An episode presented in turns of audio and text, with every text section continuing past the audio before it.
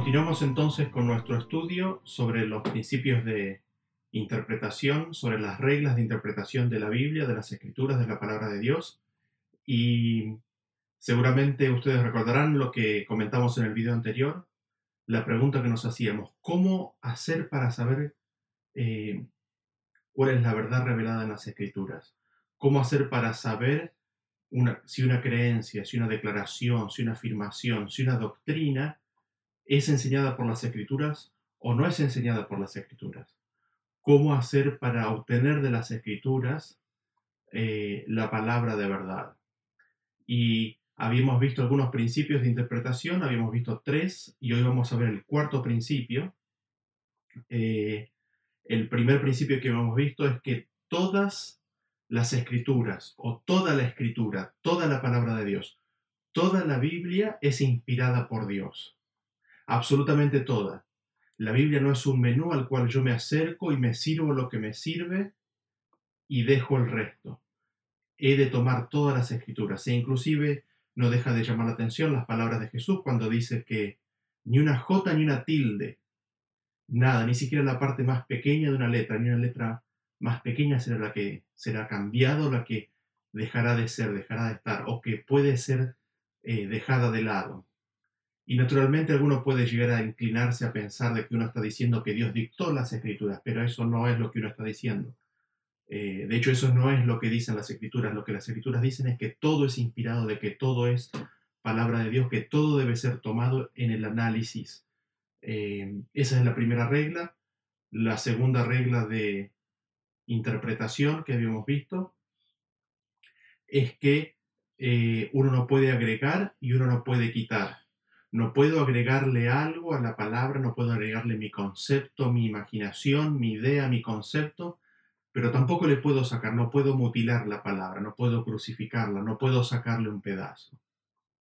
Eh, esa era la segunda regla. Y la tercera regla de interpretación que habíamos visto era de que no podemos contradecir a las escrituras. No podemos afirmar, no podemos declarar algo que va en directa contradicción con lo que las escrituras afirman. No nos podemos poner en una posición de decir lo contrario a lo que las escrituras dicen. Esos son los primeros tres principios que, habíamos visto en la presentación anterior y me gustaría ahora enfocarme en el cuarto principio. Para ello, eh, quizás voy a dar una breve descripción primero de qué es este cuarto principio eh, y después cómo lo vamos a cubrir, qué es lo que vamos a cubrir en, este, en esta presentación. El cuarto principio es las escrituras interpretan a las escrituras las escrituras son las que interpretan las escrituras. Eh, vamos a ver una serie de versículos, vamos a ver uno, dos, tres, vamos a ver tres versículos en principio y después vamos a ver otros dos versículos eh, en los cuales para poder ampliar el significado de esos versículos tenemos que utilizar este mismo principio eh, y haciéndolo podemos, podemos sacar más luz de esos versículos. Y lo que tratan estos versículos son sobre este mismo principio. Quizás, eh, quizás he dicho demasiado en esa frase, así que lo voy a tratar de decirlo más simple. Vamos a ver dos versículos que enseñan este principio que vamos a comentar ahora. Ahora, para poder verlo, necesitamos aplicar este mismo principio, es decir, dos versículos que enseñan este versículo en acción, en su aplicación misma. Y después vamos a ver un par de versículos más que es necesario tener en cuenta en la utilización eh, de este principio y no quizás tan solamente en la utilización de este principio, sino en el estudio de las Sagradas Escrituras en general. Entonces vamos a ver tres versículos y dos versículos que enseñan lo mismo, serían cinco en total. Estos dos últimos son ejemplos de la utilización de este mismo principio. Y después un principio general que es bueno tener siempre en cuenta cuando uno estudia las escrituras y que es un elemento indispensable en el estudio de las mismas.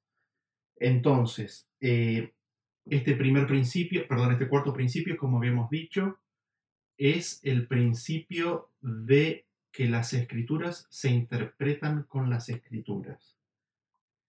La palabra no es de interpretación privada, es decir, no cae en mí el interpretarla. Las, las escrituras se interpretan con las escrituras. Si quiero explicar un versículo, lo tengo que explicar con otro versículo. Tengo que usar otros versículos para explicar el versículo que quiero explicar. No es lo que yo creo, no es lo que a mí me parece ser o lo que a mí me gustaría que sea la interpretación, sino que es la escritura la que explica las escrituras. Quizás me imagino de que pertenezco a una alta, evolucionada, refinada, progresista cultura y tomo los principales comentadores, los principales expositores de dicho campo, de dicha cultura, como si ellos fueran los dadores de la interpretación. Y eso tampoco es lo que presentan las escrituras. Las escrituras nos mandan, nos señalan de que son las escrituras mismas las que se explican a ellas mismas. Eh, entonces, no hay grupo particular, no hay grupo de mi religión ni de mi cultura la que explique eh, la Biblia, sino que es la escritura misma la que se explica a sí mismo. Un versículo se explica con otro versículo. Y ahora tenemos que decir en forma inmediata lo siguiente. Habiendo dicho eso, no podemos dejar de decir lo siguiente. Esto no significa que uno deje escuchar a otros. No, todo lo contrario, uno debe escuchar. Uno debe prestar atención a lo que los otros dicen. Es más, eh, hay enseñanzas bíblicas que nos llevan a eso, que bueno, algún día tocaremos, pero eh, debo escuchar lo que los otros leen de las escrituras. Pero mi responsabilidad es, a semejanza de los berianos, constatar de que ellos usan la escritura para explicar las escrituras. Digamos básicamente que el principio rector, este cuarto principio rector, es el de sola escritura. Eh, y una, una de las debilidades que tenemos como seres humanos es la de poner sobre nuestros hombros la responsabilidad de interpretar las escrituras como si fuera una, una responsabilidad propia, ¿no? Y en realidad no necesitamos entrar en ese camino. De hecho, eh, cuando entramos en ese camino nos equivocamos. Eh, es Dios a través de las escrituras el que da la interpretación de las escrituras. No necesitamos poner sobre nuestros hombros la pesada responsabilidad de interpretar, de la interpretación de las escrituras. Y así es como funciona un versículo explica a otro versículo. Y traemos un tercer versículo que explica a los dos primeros. Y así cada uno de los versículos se explican mutuamente en un sistema interconectado infinito, transformándola así de esa manera en una palabra viva, eficaz, como espada de dos filos. Así que me gustaría que veamos algunos versículos al respecto. Eh, de este principio o de esta regla de interpretación. Veamos entonces el primer versículo, el que se encuentra en el libro de Segunda de Pedro, Segunda de Pedro, capítulo 1, y vamos a leer a partir del versículo 19. Eh, dice, tenemos también la palabra profética más segura si nosotros vamos al diccionario y buscamos la palabra profética, la, palabra profética, vamos a ver que proféticas eh, es lo relativo o lo relacionado o perteneciente eh, a la profecía o al profeta. Eh, y si nosotros vamos y buscamos estas dos palabras en el diccionario, vamos a ver que en realidad es todo el mensaje. La palabra profética no es solamente la, la declaración de eventos futuros, sino que también es la palabra del profeta. Palabra del profeta, palabra que es eh, de quien se dice ser emisario de Dios, mensajero de Dios. Entonces, cuando estamos hablando de la palabra profética, en realidad no estamos hablando solamente de eventos futuros, sino del mensaje de Dios, ¿no? de la palabra de Dios. Dice, tenemos también la palabra profética más segura, a la cual hacéis bien estar en estar atentos como a una antorcha que alumbra en lugar oscuro hasta que el día esclarezca y el lucero de la mañana salga en vuestros corazones. Y esto me hace recordar una experiencia de cuando era chico. Em, me, mudé por, varios lugares cuando era chico y recuerdo claramente en uno de esos lugares eh, habíamos pasado un día muy largo, cansador viajando y llegamos a la nueva casa. Yo debo haber tenido ocho años aproximadamente y me toca el nuevo lugar donde dormir. Eh, así que bueno, se acomodan apenas las cosas básicas, uno se acuesta y nos pusimos a dormir y me acuerdo que a la mitad de la noche eh, me dan ganas de ir al baño y yo me despierto, me levanto para ir al baño, pero lo que sucedía es que en mi mente, en mi mente, en la imagen mental que tenía, yo todavía estaba en el otro lugar y le apunto a la puerta donde estaba en la otra casa y, me doy contra una pared. Tampoco me golpeé fuerte ni nada, pero así mientras camino me doy cuenta que no es ahí.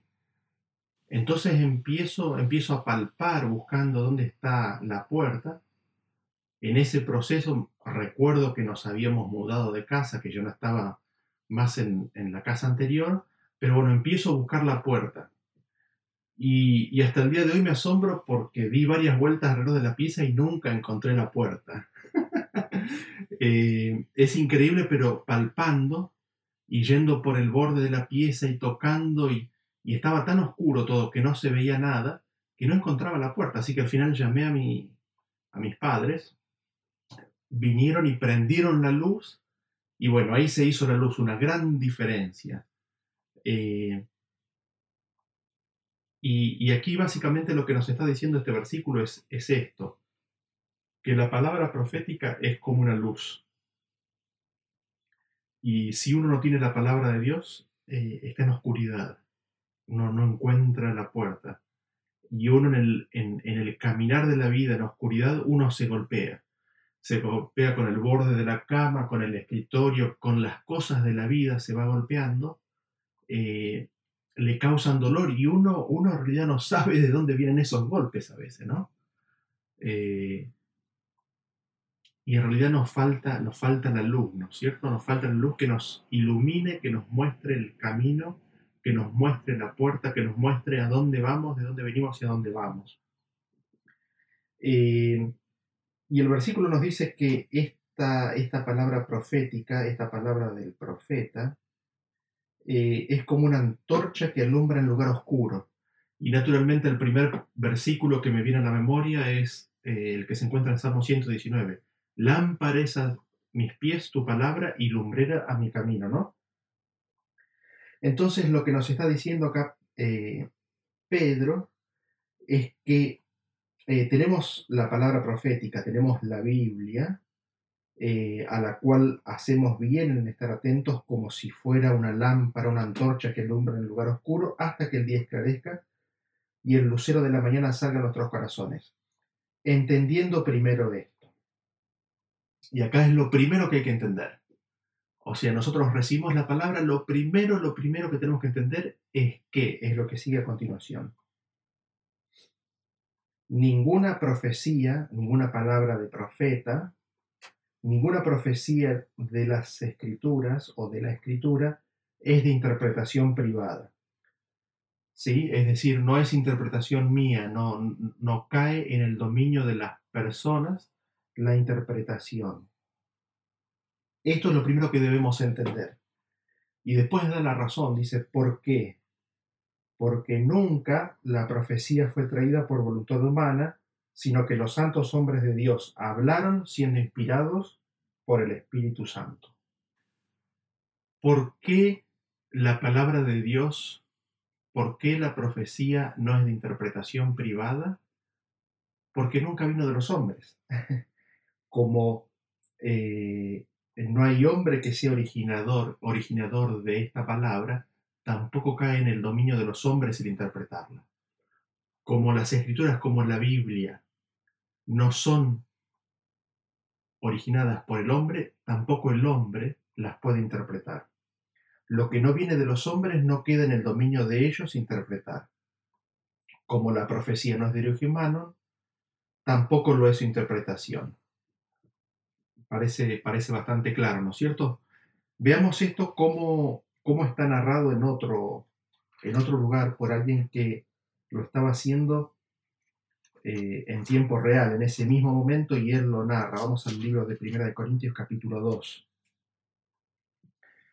Eh, fíjense cómo él cuenta este proceso en el cual las palabras que él habla no son las palabras propias, sino que son palabras de sabiduría celestial. Dice a partir del versículo 1, dice, Así que hermanos, cuando fui a vosotros para anunciaros el testimonio de Dios, no fui con excelencia de palabras o de sabiduría, pues me propuse no saber entre vosotros cosa alguna, sino a Jesucristo y a éste crucificado. Y estuve entre vosotros con debilidad y mucho temor y temblor, y ni mi palabra ni, ni mi predicación fue con palabras persuasivas de humana sabiduría, sino con demostración del Espíritu y de poder para que vuestra fe no esté fundada en la sabiduría de los hombres, sino en el poder de Dios. Es decir, aquí mismo en la introducción de este capítulo, Pablo nos cuenta cómo él no fue con sabiduría humana, él no fue con palabra humana, sino fue con demostración del Espíritu y de poder. Y dice, sin embargo, hablamos sabiduría entre los que han alcanzado madurez. Y sabiduría no de este siglo, ni de los príncipes de este siglo que perecen, sino que la sabiduría de Dios es la que hablamos porque como bien dice, cosas que oído no yo, ni ojo vio, ni han subido al corazón de los hombres, son las que Dios ha preparado para los que le aman. Pero a nosotros sí nos han sido reveladas por el Espíritu, porque el Espíritu todo lo escudriña aún lo profundo de Dios. Y sigue diciendo 13, lo cual hablamos, no con palabras enseñadas por la sabiduría humana, sino con las que enseña el Espíritu, acomodando lo espiritual a lo espiritual. ¿Sí? Ahí tenemos, tenemos un claro ejemplo de Pablo haciendo en, ese, en esa descripción cómo ellos vivieron la inspiración del Espíritu. Él no fue con la excelencia de la sabiduría humana, sino que su predicación fue una demostración del Espíritu y poder. Sin embargo, rápido Pablo aclara que las palabras que él decía eran palabras de sabiduría, no la sabiduría de este mundo, sino la sabiduría de Dios mismo. El origen de esta sabiduría no era de él, sino que era de Dios. Estas palabras de sabiduría divina son pronunciadas entre quienes han alcanzado la sabiduría que no es de este mundo. Esta sabiduría, Dios como la revela, la revela por su espíritu. Y estas palabras de revelación de las cosas que Dios nos ha dado son enseñadas por su mismo espíritu, acomodando lo espiritual con lo espiritual. Es Dios mismo el que inspiró al profeta con las palabras y a través de las palabras del profeta es como se interpreta la escritura. La escritura se interpreta con la escritura. La interpretación no queda en nuestras manos, sino queda en las manos de las escrituras. Y vamos a leer un versículo siguiente. Los invito a que vayamos al libro de Isaías capítulo 28. Isaías capítulo 28, el versículo 10. Leamos el versículo 9 mejor primero. Eh, Isaías 28, 9 dice, ¿a quién se enseñará ciencia? ¿O a quién se hará entender doctrina? ¿A quién, no? ¿Quién entenderá ciencia? ¿Quién enseñará? Para entender la doctrina o la enseñanza, a los destetados, a los arrancados de los pechos. Tomen nota de este punto, ¿no? La, relación con, con el alimento sólido, con la leche, porque vamos a tocar eso un poquito más adelante. ¿Quién es el que va a entender? Y acá eh, viene el versículo que nos interesa. Dice, porque mandamiento tras mandamiento, mandato sobre mandato, renglón tras renglón, línea sobre línea, un poquito allí, otro poquito allá.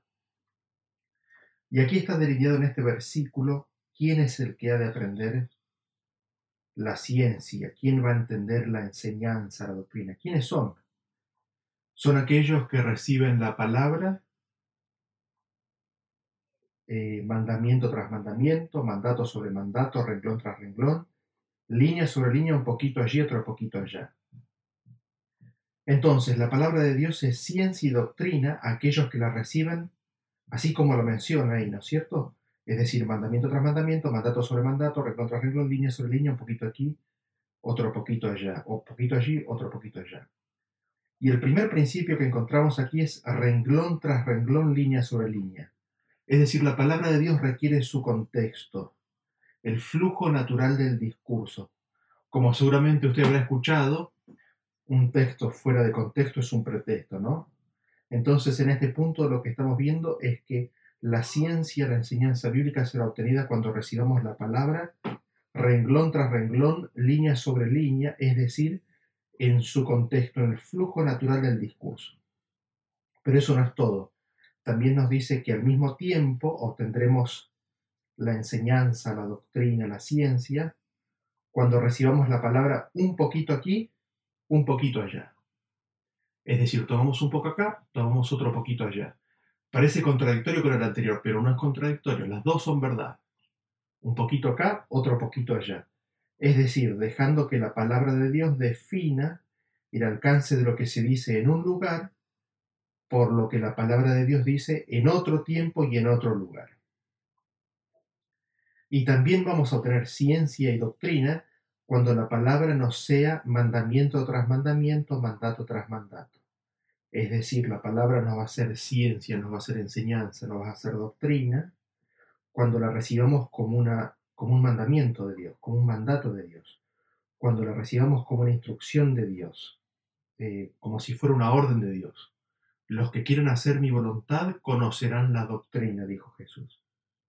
Vemos así como este versículo nos enseña que la ciencia la enseñanza, la doctrina bíblica será alcanzada cuando se utilice el contexto, cuando se deje a la Biblia definirse a sí misma en otra de sus partes y cuando la Biblia no sea mandamiento de Dios.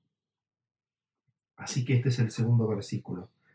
Y vayamos ahora al tercer versículo. Volvemos nuevamente a la tentación en el desierto. Vamos al libro de Mateo, el capítulo 4.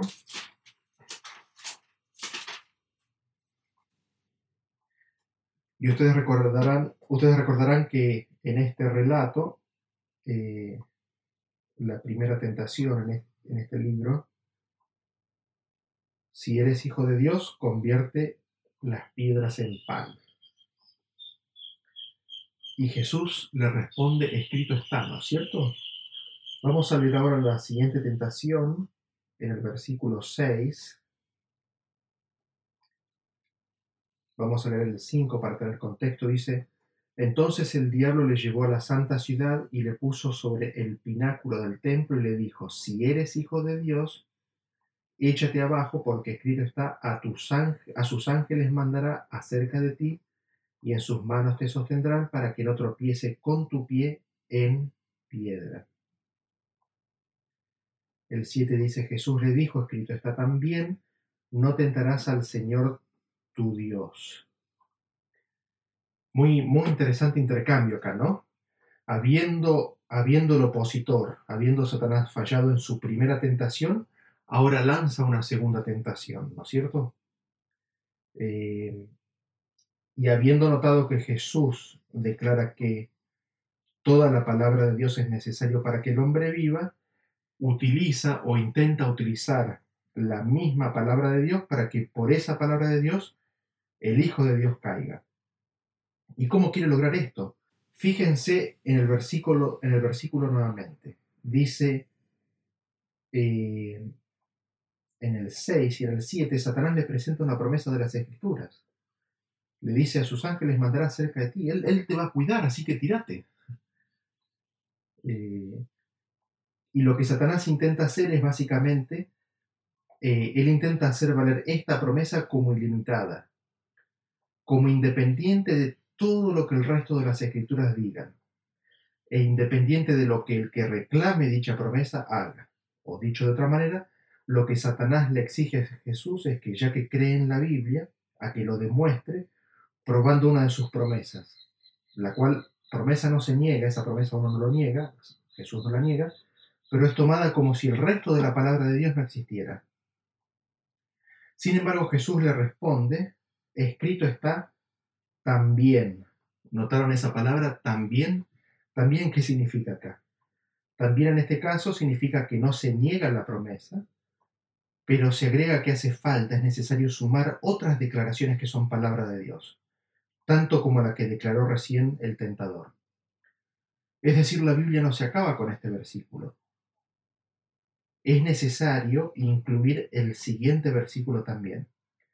Y de esta manera, el versículo que cita Jesús delimita e interpreta el alcance de la promesa. Sí, Dios mandará a sus ángeles para protegernos, pero al mismo tiempo, dicha promesa no es ilimitada para todo tiempo y para toda circunstancia, sino que está sujeta a que otras condiciones reveladas en las escrituras también se cumplan. En este caso, por ejemplo, no hay que tentar a Dios.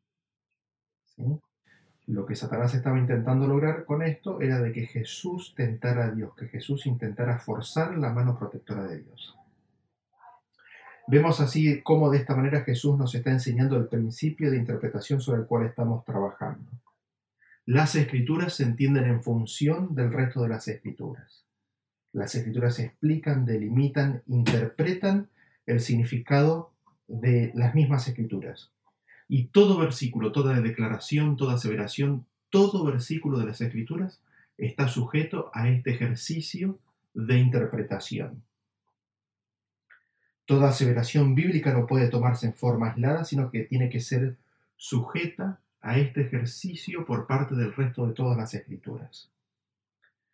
Ahora, eh, habiendo visto estos tres versículos, una eh, consecuencia natural de esta regla de interpretación es que la Biblia se entiende siempre en sentido literal. Así como se lee, así es como se entiende y a haber instancias también en las cuales el contexto o los versículos en cuestión o la misma escritura, por el uso de sus palabras, nos mostrarán que hay en, que hay en utilización símbolos o figuras.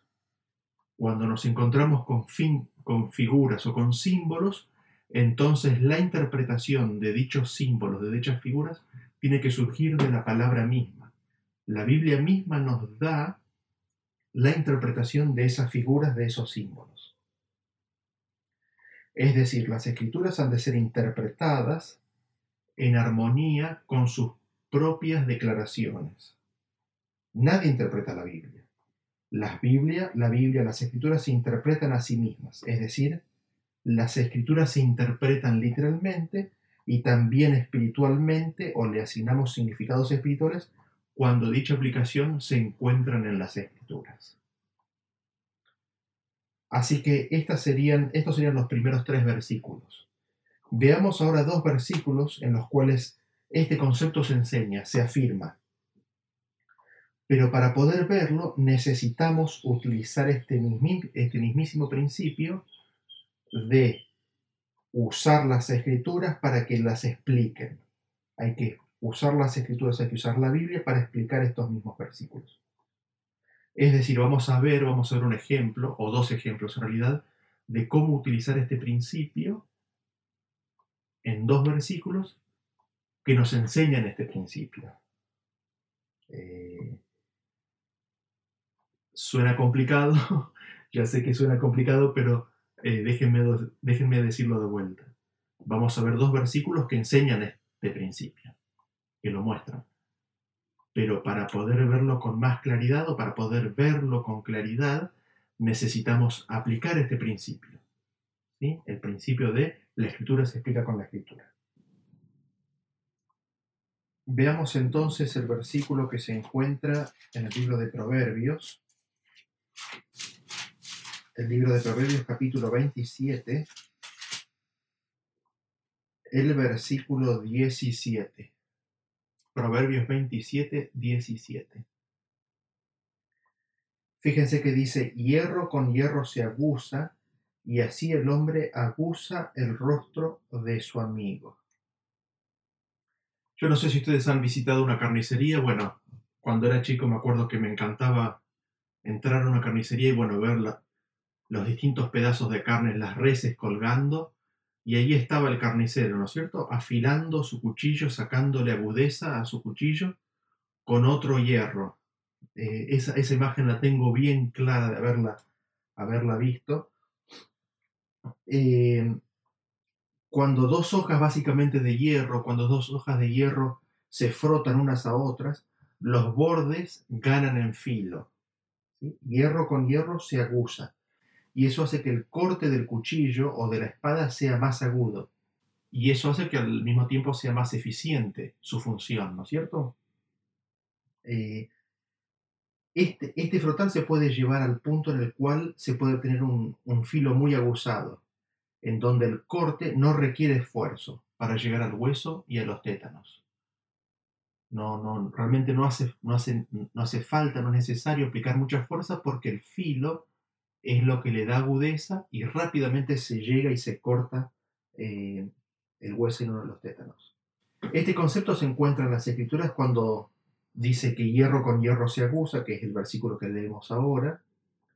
Eh, y el hecho de que el hierro, la palabra hierro acá está vinculada con un elemento cortante, con un cuchillo, con una espada, eh, se encuentra en las escrituras, quizás en, esta, en este mismo versículo, aunque no sea tan evidente, eh, pero sí podemos leer Eclesiastés capítulo 10, el libro de Eclesiastés, capítulo 10, versículo 10,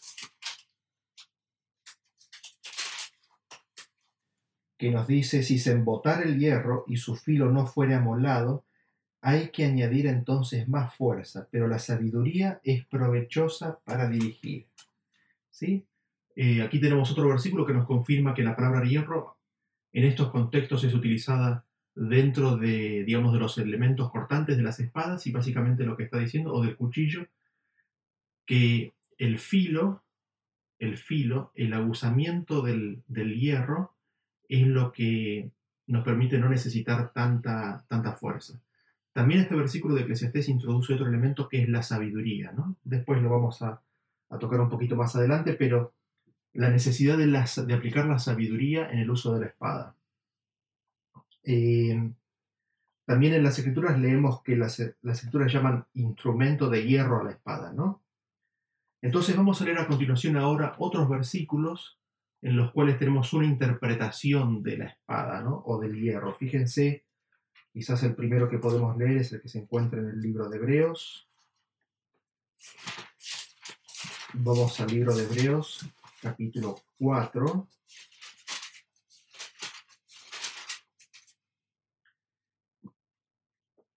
y vamos a leer el versículo 12. Dice, porque la palabra de Dios es viva y eficaz y más cortante que toda espada de dos filos, y penetra hasta partir el alma y el espíritu, las coyunturas y los tuétanos, y discierne los pensamientos y las intenciones del corazón. ¿Vieron ustedes ahí cómo la palabra de Dios se equipara a una espada, eh, o es comparada a una espada? Veamos esto en otro versículo, en Efesios capítulo 6, el versículo 17. Dice, y tomad el yelmo de la salvación y la espada del Espíritu, que es la palabra de Dios. La espada del Espíritu es la palabra de Dios. Ahora, habiendo tenido estos dos versículos, volvamos de vuelta a Proverbios 27, 17 que nos dice, hierro con hierro se aguza y así el hombre aguza el rostro de su amigo. Vemos entonces que la primera interpretación del texto es la que se lee naturalmente, es decir, la que hace referencia a dos instrumentos de hierro, cortantes que se frotan para aguzar su filo. Sin embargo, encontramos que las escrituras declaran que la palabra de Dios es como una espada. Vemos que la palabra de Dios es como una espada de dos filos. Vemos que la palabra de Dios es un elemento cortante. Vemos que la espada del Espíritu es la palabra de Dios. Entonces encontramos un significado adicional surgiendo de este texto. Hierro con hierro se aguza, espada con espada se aguza. Palabra de Dios con palabra de Dios se aguza. Versículo con versículo se aguza. Versículo con versículo se afila un versículo con otro versículo hace más profundo su significado, hace más exacta su definición, más precisa la declaración. Y la segunda tentación de Jesús que vimos recién, la segunda tentación de acuerdo a, a Mateo, y cómo Jesús responde es una clara demostración de esta verdad. Completando entonces el versículo, nos dice, y así el hombre aguza el rostro de su amigo. Así es como en camadería, en amistad, amigos se afilan mutuamente en el uso de la palabra de Dios con palabra de Dios. ¿Sí? Palabra con palabra. Porque ¿cuáles son los amigos? Amigos son los que te pueden desafiar, los que, los que te pueden mostrar dónde te estás equivocando sin que esa amistad se pierda. Eh, amigos son los que te hacen crecer, los que te desafían, los que te ayudan a ver lo que vos no estás viendo. Los que en amor te muestran cómo ser una mejor persona, los que en madurez pueden poner a prueba la razonabilidad, la fundamentación de nuestros pensamientos, de nuestras ideas, eh, de nuestros conceptos. Son los amigos los que nos pueden mostrar nuestros errores con mucha mayor eficacia. Y esto no, no es casualidad, las escrituras no de balde dicen, hay un poquito más adelante, volvemos a Eclesiastés capítulo 12, fíjense cómo dice el 11, ¿no? hablando de, de la corrección de los amigos, dice, las palabras de los sabios son como aguijones y como clavos hincados son la de los maestros de las congregaciones dadas por un pastor. Qué tremendo, ¿no? Y volvamos a Proverbios 27, ahí en el mismo capítulo, y fíjense lo que nos dice. Fieles, perdón, 27.6, fíjense cómo, cómo viene sumando a este concepto, dice, fieles son las heridas del que ama, pero importunos los besos del que aborrece, ¿no? El intercambio de idea entre personas hace que las personas y las ideas sean refinadas, sean aguzadas, que nuevos puntos de vista sean presentados y visiones diferentes se compartan. ¿Sí? En las manos de algunos, la palabra de Dios se somete a este ejercicio y la palabra de Dios pasa a ser una herramienta sumamente afilada. En otros, la falta de ejercicio, la falta de disponibilidad, la falta de voluntad de someterse a este ejercicio, hace que dicha herramienta no tenga la eficacia para la cual fue dada. Y este mismo ejercicio al cual se someten las escrituras, de purificar palabra con palabra, de purificar versículo con versículo, este mismo ejercicio, de acuerdo a este versículo de Proverbios, también sucede con las personas. Así también las personas aumentan en su utilidad en función de su agudez y en su capacidad de recibir agudeza. Esto es una necesidad, o este es un, un argumento más a favor de la necesidad de congregarse. Así que, concluyendo este versículo, ahí vemos cómo este mismo versículo nos enseña la necesidad de tomar escritura para definir, para explicar, para refinar el significado de lo que se está diciendo. Escritura con escritura. La escritura interpreta la escritura. Espada con espada. Palabra de Dios con palabra de Dios. Así que este fue el primer versículo de los ejemplos. Veamos ahora entonces el segundo versículo. Veamos el segundo versículo, el quinto de esta serie. Eh, el segundo que es un ejemplo, pero el quinto que demuestra la necesidad de interpretar las escrituras con las escrituras. Para ello vamos al libro de Isaías, Isaías, Jeremías, Isaías, el capítulo 7, y vamos a leer el versículo 14, Isaías capítulo 7, 14. Isaías 7:14 dice, por tanto, el Señor mismo os dará señal. He aquí que la Virgen concebirá y dará a luz un hijo y llamará su nombre Emanuel. Ese es el 14 y leemos el 15. Comerá mantequilla y miel hasta que sepa desechar lo malo y escoger lo bueno. Este versículo nos dice que Manuel va a comer mantequilla y va a comer miel hasta que sepa desechar lo malo y escoger lo bueno.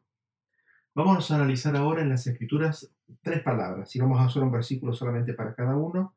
La palabra comer, la palabra mantequilla y la palabra miel. ¿sí? Vamos a ver qué es lo que nos dicen esos versículos. Vamos primero a Jeremías capítulo 15. Isaías, Jeremías, el siguiente libro, Jeremías capítulo 15, versículo 16. Nos dice, fueron halladas tus palabras y yo las comí, y tu palabra me fue por gozo y por alegría de mi corazón, porque tu nombre se invocó sobre mí, oh Jehová Dios de los ejércitos. Vemos aquí como en este versículo, recibir las palabras, leerlas, incorporarlas en nuestras vidas, es equiparado a comer, al acto de comer, ¿no es cierto? Recibirlas, tomarlas a la palabra, tomar las palabras, es equiparado al acto de comer. Ahora vamos, vamos con la miel. Eh, es interesante que dice que le gustaron las palabras que recibió Jeremías. Vamos ahora con la miel, vamos al libro de Salmos capítulo 110, capítulo, perdón, 119, versículo 103. Dice, cuán dulces son a mi paladar tus palabras, más que la miel a mi boca. Acá vemos cómo la palabra de Dios es equiparada a la miel y es aún más contrastada con la miel en el sentido de que son más dulces aún que la miel, ¿no? Las palabras de Dios. Y entonces ahí tenemos la palabra comer, tenemos la palabra miel, vamos a mantequilla, vamos al libro de Proverbios. Libro de Proverbios, capítulo 30, versículo 33, dice, ciertamente el que bate la leche sacará mantequilla, ¿sí? El batir la leche saca, produce mantequilla. Leche con leche, leche, contra leche, la leche batida, la leche en su, en su chocar contra sí misma, leche contra leche, ese batir de la leche produce mantequilla. Ahora vamos a sumar todos estos conceptos, ¿no? Vamos al libro de Hebreos y vamos a ver qué es lo que nos dice eh, allí, Hebreos capítulo 5. Y vamos a leer a partir del versículo 11. Voy a leer del 11 al final del 5 eh, y después vamos a, a comentar un poco. Dice, acerca de esto tenemos mucho que decir y difícil de explicar por cuanto os habéis hecho tardos para oír. Porque debiendo ser ya maestros después de tanto tiempo, tenéis necesidad de que, de que se os vuelva a enseñar cuáles son los primeros rudimentos de las palabras de Dios y habéis llegado a ser tales que tenéis necesidad de leche y no de alimento sólido. Y todo aquel que participa de la leche es inexperto en la palabra de justicia porque es niño, pero el alimento sólido es para los que han alcanzado madurez para los que por el uso tienen los sentidos ejercitados en el discernimiento del bien y del mal. Entonces vemos aquí de estos versículos que la leche, la leche, son los fundamentos, son los primeros rudimentos de la palabra de Dios. El alimento sólido es para aquellos que han alcanzado la madurez, para aquellos que han avanzado más allá de los primeros fundamentos de la palabra de Dios. El alimento sólido es para los que tienen los sentidos ejercitados en el discernimiento del bien y del mal. Fíjense ustedes cómo están contrapuestos estos dos conceptos. Leche por un lado, alimento sólido por el otro, ¿no? Em, veamos lo que dice 1 Corintios 2. Lo leímos hoy al principio, pero ahora nos va a servir de vuelta, 1 Corintios 2, 13, dice lo cual también hablamos, es decir, Pablo decía que lo que él hablaba, no con palabras enseñadas por sabiduría humana, sino con lo que enseña el Espíritu, acomodando lo espiritual a lo espiritual. Esta es la parte que me interesa destacar, acomodando lo espiritual a lo espiritual. Si nosotros vamos al diccionario, la palabra espiritual significa lo que es perteneciente o relativo al espíritu. Ahora ustedes recordarán que habíamos leído en, el libro de Pedro, eh, en el libro de 2 de Pedro capítulo 1, de que ninguna profecía fue traída por voluntad humana, sino que los hombres de Dios hablaron siendo inspirados por el Espíritu Santo. Es decir, la palabra de Dios es algo relativo o perteneciente al Espíritu, porque es el Espíritu Santo de Dios el que inspiró a los profetas. Eh, es decir, como el mismo contexto del versículo de Corintios nos dice, las palabras de Dios son inspiradas por el Espíritu Santo, o dicho de otra manera, la palabra de Dios es perteneciente o relativa al Espíritu Santo. Ahora, cuando juntamos estos dos conceptos, o estos conceptos, cuando eh, Pablo dice acomodando lo espiritual a lo espiritual, él lo que está queriendo decir es acomodando a lo que es propio el Espíritu con lo que es propio el Espíritu, acomodando palabra con palabra, es decir, acomodando las palabras, juntando las palabras, las palabras de Dios, ¿no? acomodando, juntando, definiendo palabra de Dios con palabra de Dios.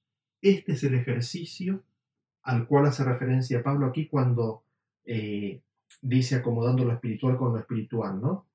Palabra de Dios con palabra de Dios, palabra del Espíritu con palabra del Espíritu, leche con leche hasta que tenemos alimento sólido. El batir de la leche, ¿no es cierto? Batir, batir, batir de la leche hasta que tenemos la mantequilla. Entonces el comparar la escritura con la escritura, un poquito aquí, un poquito allá, ese batir del versículo con versículo, de versículos con versículos, van a producir un alimento sólido, van a producir un alimento sólido que es la mantequilla, o producir un alimento sólido producirá la mantequilla. Ahora el versículo que estamos analizando aquí de, de Isaías nos dice que Manuel iba a comer mantequilla y miel hasta que sepa desechar lo malo y elegir lo bueno. Y uno leyéndolo así parecería que hubiera una conexión, una relación entre la mantequilla y la miel, entre comer mantequilla y miel y entre la capacidad de saber desechar lo malo y elegir lo bueno. Y de hecho sí la hay, eh, solo que no es tan evidente así en la traducción. Dice, eh, si nosotros vamos a la traducción de este versículo en la Reina Valera de 1909, así es como está traducido. Dice, comerá manteca y miel para que sepa desechar lo malo y escoger lo bueno. El tomar, el comer las dulces palabras de Dios, el batido de versículo con versículo, palabra de Dios con palabra de Dios, hasta producir alimento sólido o mantequilla, va a llevar a desechar lo malo y escoger lo bueno, a saber hacer eso. Eh, es decir, lo vuelvo a repetir.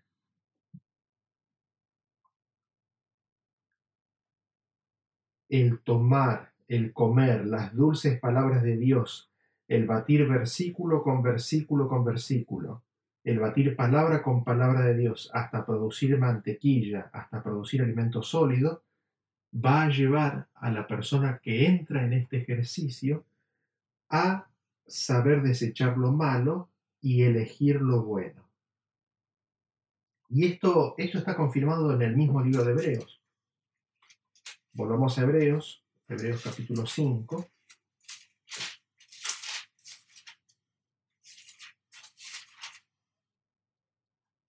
Dice el 14, el alimento sólido es para los que han alcanzado madurez, para los que por el uso tienen los sentidos ejercitados, es decir, los usan, los ejercitan. Hay, un, hay una, ejercitación ahí en el discernimiento del bien y del mal. Eh, y esto lo podríamos dejar acá, pero me gustaría quizás explayarme un poquito más en este versículo de Hebreos. Eh, así que vamos a leerlo nuevamente y voy a destacar un par de aspectos. Leamos entonces a partir del versículo 11, capítulo 5, versículo 11. Leemos entonces a partir del versículo 11, dice, acerca de esto tenemos mucho que decir, y difícil de explicar, por cuanto os habéis hecho tardos para oír. Porque debiendo ser ya maestros después de tanto tiempo, tenéis necesidad de que se os vuelva a enseñar cuáles son los primeros rudimentos de las palabras de Dios y habéis llegado a ser tales que tenéis necesidad de leche y no de alimento sólido. Y todo aquel que participa de la leche es inexperto en la palabra de justicia porque es niño. Pero el alimento sólido es para los que han alcanzado madurez, para los que por el uso tienen los sentidos ejercitados en el discernimiento del bien y del mal. Por tanto, dejando ya los rudimentos de la doctrina de Cristo, vamos adelante a la perfección, no echando otra vez el fundamento del arrepentimiento de obras muertas, de la fe en Dios, de la doctrina de bautismos, de la imposición de manos, de la resurrección de los muertos y del, justicio, y del juicio eterno. Y esto haremos si Dios en verdad lo permite. Tremendo, la verdad, todo lo que, todo lo que este versículo nos está diciendo. Analicemos un poquito qué es lo que nos dice. Dice, empezando del 11, acerca de esto tenemos mucho que decir y difícil de explicar. Hay mucho que decir y uno se puede preguntar, bueno, acerca de qué es lo que, está hablando acá. Para eso nos tenemos que remontar a lo que venía diciendo en los versículos anteriores, pero sin hacerlo, eh, lo que el apóstol Pablo nos está queriendo decir aquí es que hay mucho que decir respecto de Cristo, mucho respecto de Cristo y sus sufrimientos, de cómo él aprendió obediencia y cómo él fue perfeccionado. Hay mucho que decir respecto de Cristo y de cómo él vino a ser el autor de eterna salvación para todos los que obedecen, y hay mucho que decir respecto de Cristo y de su ministerio sacerdotal bajo el orden o bajo la orden de Melquisedec. Hay tanto que decir sobre ese punto. Sin embargo, ¿qué es lo que ocurre con los receptores de esta carta y qué es lo que, no, qué es lo que nos ocurre a nosotros también? Hay tanto que decir, pero nos hemos incapacitados. Nos es difícil de entender, es difícil de explicar todo esto si los oyentes se han hecho tardos en oír. Es difícil de explicar si los oyentes siguen necesitando de la leche. Eh, aquellos que han tenido niños pequeños saben muy bien cómo es esto. Eh, no se le puede dar a un bebé un alimento sólido. Es leche lo que el, bebé necesita. Así, este mismísimo principio del crecimiento eh, religioso, del crecimiento en Cristo o el crecimiento cristiano, se manifiesta. Es difícil de explicar todo esto si los oyentes no pueden tomar alimento sólido. Dice, porque debiendo ser ya maestros, es decir, eh, los, que están, los que están con la leche son alumnos. La leche es para los alumnos. La leche no es un alimento sólido. Dice, después de tanto tiempo, tenéis necesidad de que se os vuelva a enseñar cuáles son los primeros rudimentos de la palabra de Dios y habéis llegado a ser tales que tenéis necesidad de leche y no de alimento sólido. Es decir, la leche son los primeros rudimentos de la palabra de Dios. Si uno va al diccionario, la palabra rudimentos eh, significa los, las primeras lecciones o los principios o, o el inicio, los primeros fundamentos de cualquier enseñanza o ciencia. Es decir, la leche es el principio de los, es el principio de la palabra de Dios. Son los primeros rudimentos, ¿no es cierto? Es decir, es el principio del principio. La leche es el fundamento del principio. El que necesita leche es inexperto, dice el 13 de la palabra de justicia, porque es niño, es decir, no tiene experiencia, es inexperto. El que necesita leche es un niño, el que necesita leche no es maduro, el que necesita leche no tiene por el uso ejercitado los sentidos en el discernimiento del bien y del mal. Es decir, no ha tenido suficiente miel y no ha tenido suficiente mantequilla. La leche son los rudimentos de la doctrina de Cristo. Y ya estoy aquí en el versículo 1 del capítulo 6. La leche son los rudimentos de la doctrina de Cristo, de las enseñanzas de Cristo. La leche, como habíamos dicho, es el principio del fundamento.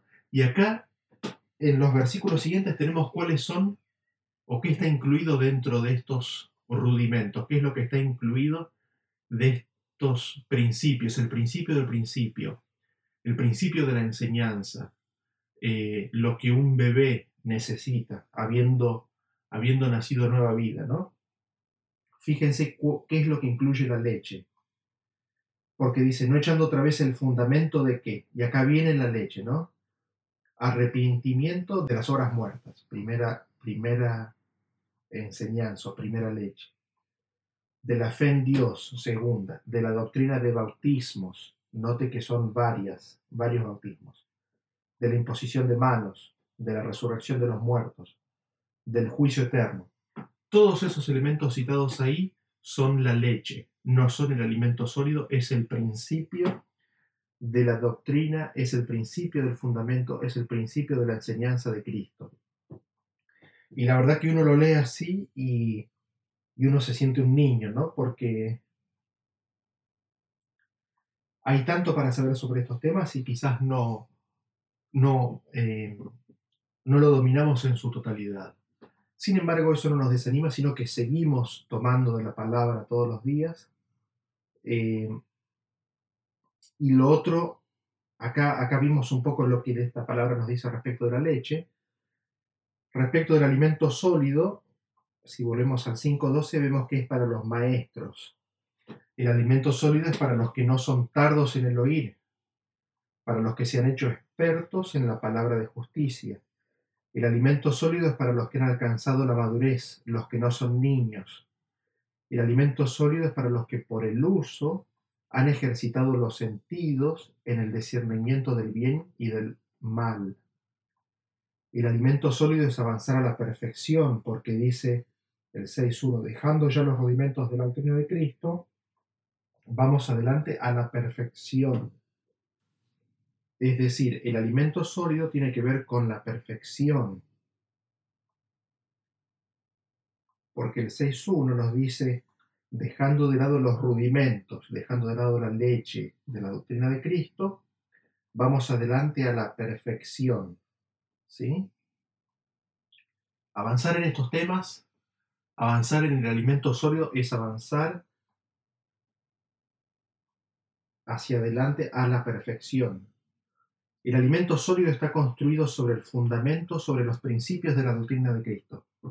Y el alimento sólido incluye lo que habíamos mencionado al principio, eso que Pablo quería explicar, que quería contar, que le resultaba tan difícil porque los oyentes se habían hecho tardos en oír. Ese alimento sólido incluye todo sobre Cristo.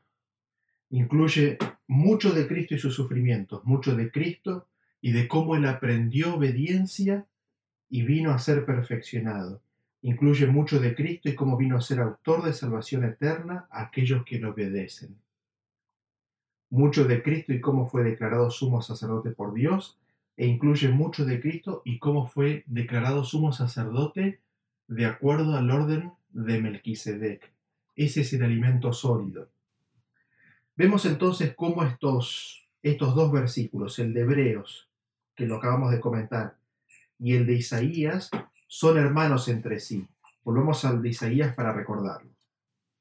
Isaías 7, 14 dice, Por tanto el Señor mismo os dará señal, he aquí que la Virgen concebirá y dará a luz un hijo y llamará su nombre Manuel, comerá mantequilla y miel hasta que sepa desechar lo malo y escoger lo bueno. Aquí tenemos estos dos versículos, cómo se hermanan, el de Isaías y el de Hebreos, el concepto de comer la leche y la miel, el, el concepto de comer la mantequilla, el alimento sólido, el batir leche, versículo con versículo, palabra de Dios con palabra de Dios, palabra de Dios batida, producida en alimento sólido, definida, explicada, refinada en su explicación, es lo que lleva al discernimiento. Al discernimiento es lo que lleva a saber escoger lo bueno y rechazar lo malo. Así que aquí vemos este quinto versículo que nuevamente nos enseña este mismo concepto, ¿no? El de aplicar las escrituras para interpretar las escrituras. A todo lo que hemos mencionado anteriormente, estos cinco versículos que hemos revisado, necesitamos agregarle un concepto muy importante en lo que se refiere a la interpretación de la Biblia o de las escrituras. Así que para ello vamos al libro de Primera de Juan, el capítulo 2. Primera de Juan, capítulo 2, y vamos a leer el versículo 20 y 27. Dice el versículo 20, pero nosotros tenéis la unción del santo y conocéis todas las cosas. Pero la unción que vosotros recibisteis de él, es decir, del santo, permanece en vosotros y no tenéis necesidad de que nadie os enseñe, así como la unción misma os enseña todas las cosas, y es verdadera y no es mentira, según ella os ha enseñado, permaneced en él. ¿Sí? Eh, quizás lo primero que hagamos es quién es el santo, ¿no? Vosotros tenéis la unción del santo. ¿Quién es el santo? Eh, el santo de Israel es Jesús y vamos para eso, vamos al libro de Hechos. Vamos a encontrar eso en el libro de Hechos, capítulo 2. Y vamos a leer el versículo 27. Dice, porque no dejarás mi alma en el Hades ni permitirás que tu santo vea corrupción. ¿sí? El, santo, el santo de Israel, el santo de Israel es, Jesús mismo. Eh, el 25 dice, porque David dice de él, hablando de Jesús, veía al Señor siempre delante de mí, porque está a mi diestra, no seré conmovido, porque no dejarás, el 27, mi alma en el ni permitirás que tu santo vea corrupción. ¿sí? El santo de Israel es Jesús. Estos versículos nos dicen que los discípulos de Jesús, y ahora volviendo a primera de Juan, ¿no es cierto?, que han recibido la unción, que la unción permanece en ellos y que no necesitan que nadie les enseñe porque la unción les enseña. Si es que la unción permanece en nosotros. Y uno se pregunta, ¿qué es lo que recibimos de Jesús que nos hace y nos hará conocer todas las cosas? Veámoslo contado por el mismo Juan en el libro de Juan capítulo 15, el versículo 26 dice, pero cuando venga el consolador, a quien yo se enviaré del Padre, el Espíritu de verdad, el cual procede del Padre, él dará testimonio acerca de mí. ¿Sí? Vamos un par de páginas más atrás, el 14, 14, 26 nos dice, mas el consolador, el Espíritu Santo, a quien el Padre enviará en mi nombre, Él os enseñará todas las cosas y os recordará todo lo que yo os he dicho. Es decir, la unción que los discípulos reciben del Santo de Israel, la unción que los discípulos reciben de Jesús es la unción del Consolador, es la unción del Espíritu Santo, han sido ungidos con el Espíritu Santo. Y es esta misma unción, es decir, el Espíritu Santo, el que enseña a los discípulos todas las cosas. Concluyamos esta sección entonces. El Espíritu Santo, como vimos en el libro de Pedro, segunda de Pedro capítulo 1, da las escrituras. Los santos hombres hablaron inspirados por el Espíritu Santo, pero también nos interpreta las escrituras. Las escrituras nos ayudan a interpretar las escrituras. Vemos que las escrituras se interpretan a sí mismas y al mismo tiempo el Espíritu Santo de Dios nos guía en la interpretación de estas escrituras. Con lo cual, concluyendo todo este, esta, esta, esta cuarta regla de interpretación, son las escrituras, con la guía, con la ayuda del Espíritu Santo, los que nos permiten conocer, entender lo que las escrituras enseñan. Esto está en estrecha conexión con lo que nos dice el salmista en el libro de Salmos. Vamos a el capítulo 36 y vamos a leer el versículo 9. Dice, porque contigo está el manantial de la vida, en tu luz veremos la luz. A la luz de las escrituras se recibe más luz. Es en la luz de la Biblia de las escrituras es en su palabra, es en la luz de su palabra que es como antorcha que brilla en lugar oscuro, cómo recibiremos más luz. Concluyendo entonces los principios de interpretación. Primer principio, tomamos todas las escrituras. Todo debe ser tomado. Segundo principio, no se puede sacar, no se puede quitar. Tercer principio, no podemos contradecir. Este cuarto principio, este último principio que hemos visto hoy es, necesitamos del Espíritu Santo y de las escrituras para poder entender las escrituras. Las escrituras se interpretan a sí mismas. Y ha habido figuras, hay figuras e ilustraciones en las escrituras que nos muestran esto. Las escrituras son como un instrumento cortante, como una espada. Mientras más uso tenga ese instrumento, mientras más haya sido sujetado al ejercicio de palabra con palabra, espada con espada, filo contra filo, más aguda será esa palabra, más cortante, más provechosa, más al corazón llegará. Otro ejemplo es el de la leche que hemos visto. La leche batida produce mantequilla, alimento sólido. Es ese batir, ese ejercicio de palabra con palabra, de interpretar, definir, delimitar el significado de la palabra con otra palabra, lo que nos da la interpretación de la palabra de Dios. Que Dios nos ayude a, a poder estudiar su palabra de acuerdo a los principios que Él mismo nos da en sus escrituras. En el próximo tema veremos el quinto principio, el último principio, y después algunas conclusiones que surgen de forma natural de uso de todos estos principios en forma combinada. Hasta luego.